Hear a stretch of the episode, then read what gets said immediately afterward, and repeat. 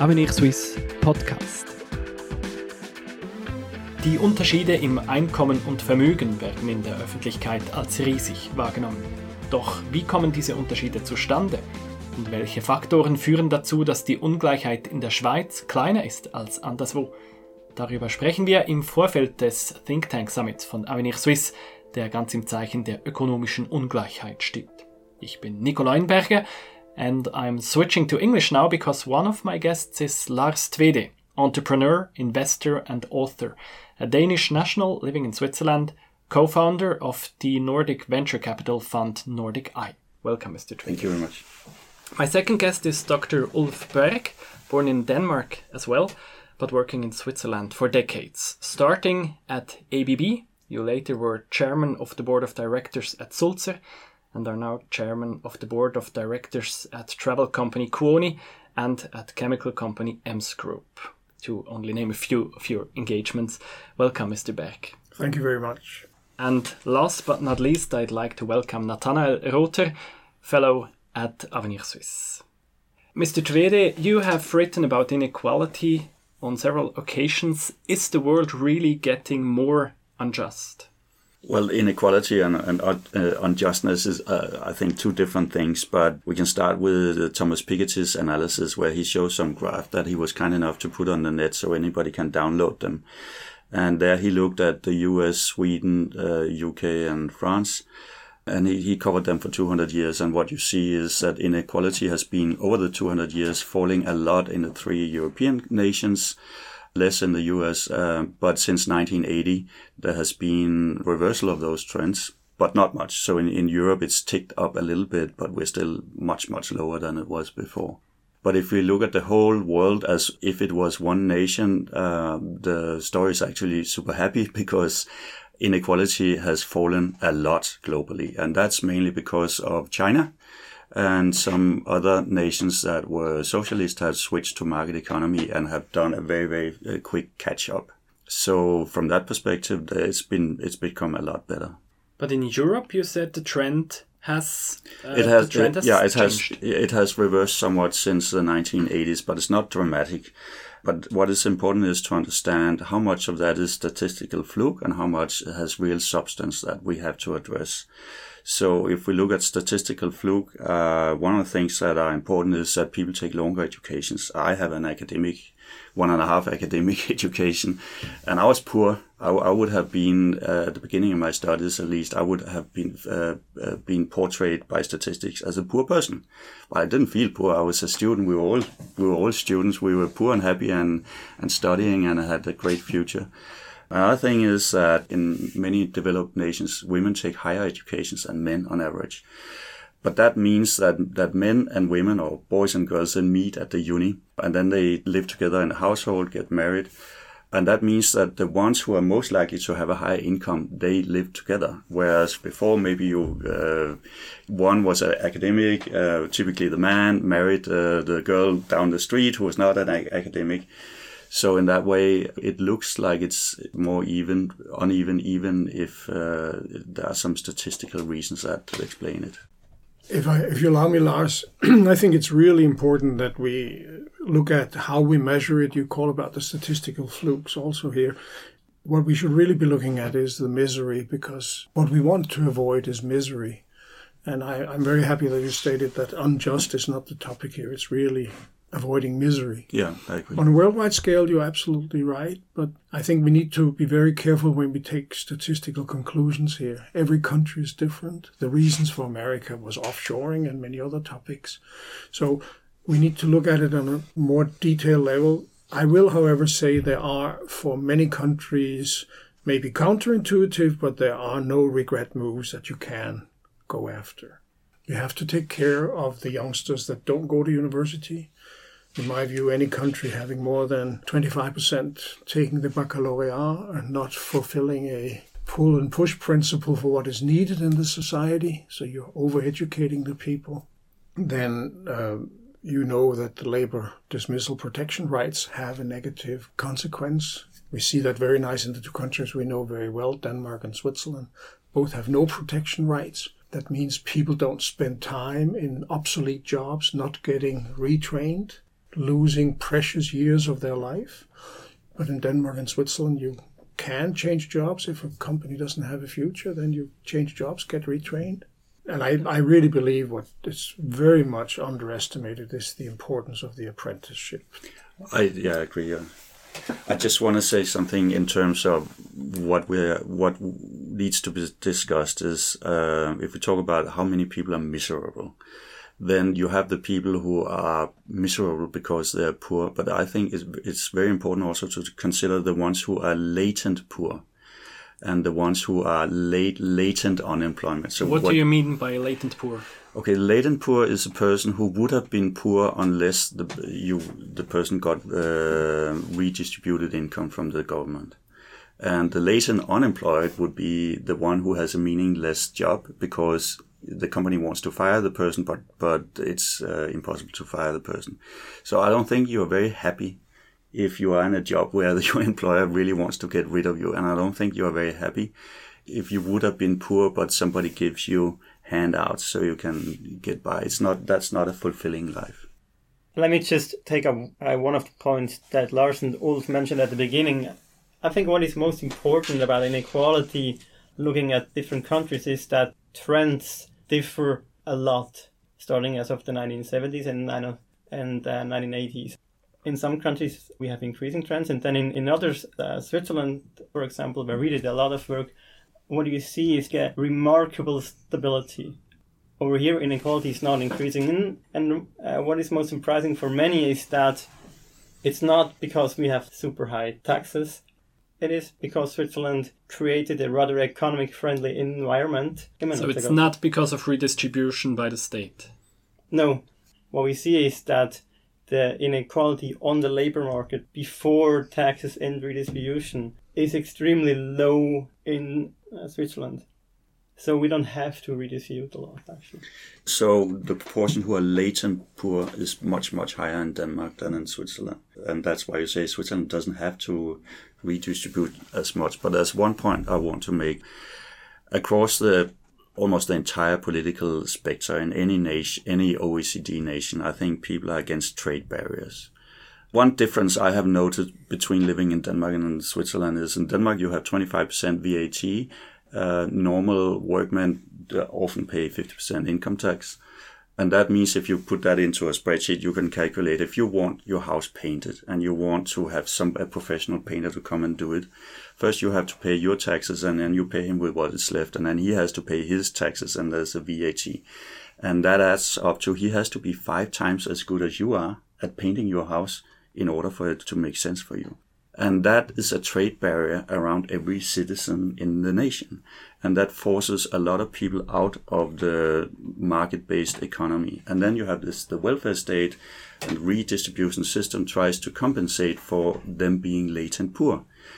Um, but that costs so much money, and you finance that money by making these taxes that are the trade barriers around every I think that that's a very important point that politicians must understand. A VAT and a high tax system puts a trade barrier around every person, and you destroy, and that's also why you have more black uh, economy in these type of countries. But let me get back to what, what Natanael just said uh, on the topic of um, Switzerland and Denmark. Switzerland and Denmark have for decades had a really good low unemployment. Now, one with a high redistribution, that's Denmark, mm-hmm. Switzerland with low redistribution. So apparently, this is my conclusion, it's a little bit tough drawn, but is that redistribution has no merit at all because you can do it either way. That's not the issue. The issue is, in my view, is there are in both countries, in Denmark they call it flexicurity, there are no labor protection rights. You get re educated if you happen to be dismissed. So you don't waste your life in obsolete jobs. And if you're in an obsolete jobs, as Lars rightly says, you're probably not a happy person. But you can still make a living. You can pay your rent. You oh, can yeah, buy food. Yes. But it's a very clear. Okay, you you lost your job in Denmark well, you go on retraining, and during that time, we take care of you. That's the redistribution. In Denmark, in Switzerland, it's different because the labor market is more open. But I would say we need to understand that taxes and redistribution are probably not, by statistical evidence, a value bringer for the individual. Uh, you mentioned VAT and that it helps to have a low VAT. Um, now, in Switzerland, if we look at the next few years, we need money to um, reform social security. Mm. We need to reform the insurance for the handicapped. And if you ask the politicians where should this money come from, it's mostly VAT or other taxes. So yeah, but the Swiss has a constitutional cap on VAT of eight percent, and it, it was reduced. At the moment, the, yeah, yes. the, the top one was reduced to seven point seven last year, but this is so much lower than any other European countries. It's a completely different league from the at least the nations around Switzerland. So I think it's it's just very it's important to just keep that in mind that it's uh, an issue to try to keep it as low as you can. I think this VAT spreadsheet that you have made, we should really take that up and educate everybody about mm. the trade barrier about each individual, because it leads to black economy. These things lead that you do it differently. You don't pay mm, anything, yeah. and, and you don't. So the fabric of society, that mutual trust and the mutual benefits, all the all the transactions where, for instance, I come into a shop, I buy bread, and then I pay, and they say thank you for me paying, and I say thank you when I get the bread. This is a win-win transaction between two people. It's all these win-win transactions that create wealth and a good culture. And what we do when we overtax such transactions is that we we actually hurt the fabric of society and the trust and the cooperation between people. As and, we see in France now. Yeah, as we see in France. And then the societies begin to disintegrate, and that's very dangerous. As we see in Italy. Mm. yeah, yeah, it's true. But I'd, I'd like to bring up another thing that really strikes me, and that is the unique education structure or a system that Switzerland has with far less academics than in many other nations and far higher preference for shorter uh, menial educations, where you can then later on in your life, if you feel that you're up to it, add on and, and become an academic. I think, as far as I, rec- I recall, it's only 6% of the Swiss that get no education at all. In Denmark is 20%, I think. Yeah. So Switzerland is far better at giving everybody a, a good chance to work in something there's a, a natural market for and something that fits their talents. And then there's the point that the amount of people that are, let me call them Uber taxi drivers or on the lower scale of income that have a university degree is in many countries very, very high, which also shows that we wasted their time and talent into things that uh, yeah, society doesn't need. And then you, oh. get, you get what in uh, it's, I think it's the same word in Danish and German is Akademiker Proletariat. This is one of the reasons why Switzerland is that successful. Uh, we're just good in creating good jobs for the people. The right jobs. Yeah. Yeah, yeah. Like, that, like, where there's a natural demand. Yeah. yeah. We don't send everyone to uni but we offer enough other opportunities to make it possible for them and even uh, for the young ones to get in the labor market as soon and as easy as possible. And well, we have a permeable is... system. Everybody can go the passerelle up to the university. Mm. So it is a permeable system, which is great. Our politicians are quite proud on this system. I know federal councils, whenever they travel abroad, they get questions oh, yeah, yeah, about our system. Mm. Uh, do you see our system spreading, or is that too hard to copy? Let me take the Swedes. The Swedes abandoned the system. If you want to be a hairdresser in Sweden and you want to make an apprenticeship, you can't become baccalaureate in hairdressing. You never see a client until you're finished. So they have lost, in German, the Lehrmeister. The apprentice masters have gotten lost now since five years. They have all retired, so they're lost. So if you think about Sweden or you take Russia or you talk America and say, we want to introduce the apprenticeship system, it's very, very difficult because you really don't have the tradition. So what do they do? They make schools, vocational schools. But schooling is not the right thing. An apprentice also has a business where he's active. He has to start perform. I know Accenture, and they are now taking in apprentices, and after two years, they sit and do apps and programs at big companies. They learn a lot and have a lot of value. So you can really get into society, and that's the problem. It is spreading, but it will not be easy for anyone. It'll take 20 years till you have apprentice masters who you can use. Now we've talked a lot about the strengths of the Swiss system, but still there's I'm I'm sure there's room for improvement. What do you think should be uh, taken on first? That's a very uh, broad question. I know. there, there, are, there, are, many, many topics, and uh, we have actually made some studies to that. That I would recommend that we get after the digitalization in a different way. That's probably too simple approach now.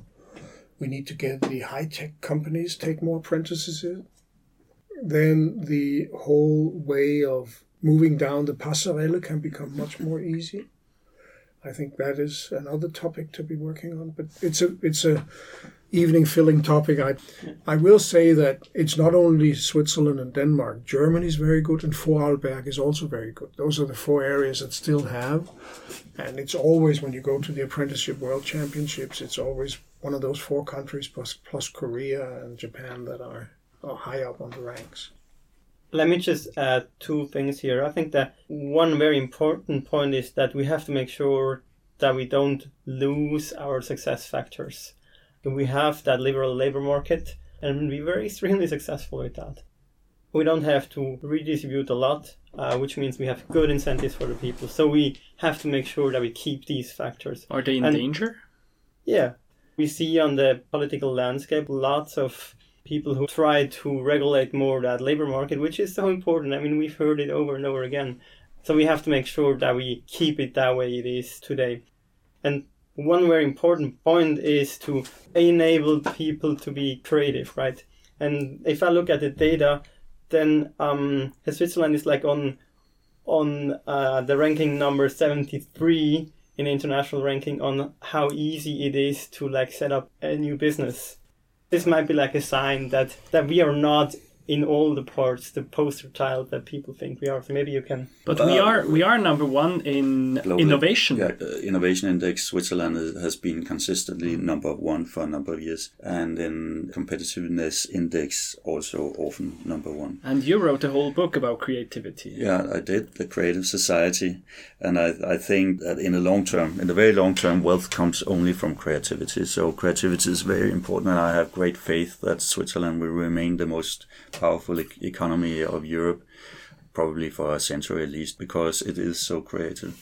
I would say this that I, when we talked also about how you things can be improved, that education is largely wasted everywhere.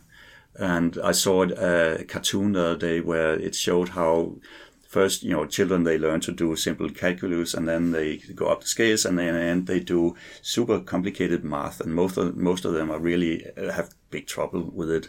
And then it shows what when you get out in a job, you do you have you work with an Excel spreadsheet, and that's pretty much it. And that has been so for me also. I did also a lot of complicated math, and then I, have only used Excel. So I think it, it would be useful for any nation to analyze more earlier in earlier stages where are the talents of each child and then let them work with what they are good at so we are i think we are too much standardizing and putting uh, people into boxes we are so different so there are a few but maybe it's 5% who really would love to work with sophisticated math. The, the rest should not, and in my opinion, struggle with that if they are much better at playing bass guitar. But you you have a master's degree. If you could start over, if you were 15 again, would you stop at a bachelor's? Would you take an apprenticeship? Would you uh, do anything different? The way the world is now, and knowing what I what I know now, I would have taken a bachelor and got out of work, and then after I had worked, maybe I would take a short master, one year master. And every, every young person who who asks me what to do, I always recommend do only three years, and then go out and test yourself. You know, it's, inter- it's, interesting if you're a young person. Is it how likely is it that you can stay out of business and society and reality and just study till you're 26, and when you then hit the deck, are you then capable of integrating? The youngsters that were 16 take an apprenticeship they know what they can do. What you learn at university is where the risks are. They know what they can do. Mm-hmm. So that's also why the entrepreneurial rate is very high under apprentices and people have short education because they see reality much faster. If you allow me to get back to your point of defending liberalism, there are a couple of no regret moves, and I'm sure we will show them at the upcoming uh, uh, meeting we will have out in the Including airport. But I will take a little bit of your optimism and I think just tell you, I think all countries are going the same way because we're all essentially fat, dumb, and happy societies. And that means all countries make mistakes. We just do them 130 years later than the Italians, and we do them maybe 30 years later than the Germans. But we're all going the same degree of being fat and happy. As long as we don't let people have ambition because they don't have fulfilled dreams every morning, but they have unfulfilled dreams, we will go that route. And that is the biggest issue I think we should teach politicians is the VAT trade barrier around people, that welfare produces latent poor. These are topics that we should be because if you give people money, you actually show that you don't trust they can handle themselves. And that is the reason that they're not so happy. That's the latent poor. And we need to believe much more in the individual than believing in that the person needs help from government. Thank you very much for joining us in this podcast, Mr. Tvede and Mr. Berg. So, Natanael Rother, uh, what's your takeaway from the discussion we just had? I would say that two things are most important here. One is that trends of inequality differ a lot between the countries. And secondly, what is even more important is that there are different factors that have an impact on equality or inequality. And I'm looking forward to hearing more about that in our upcoming summit from Lars and Ulf.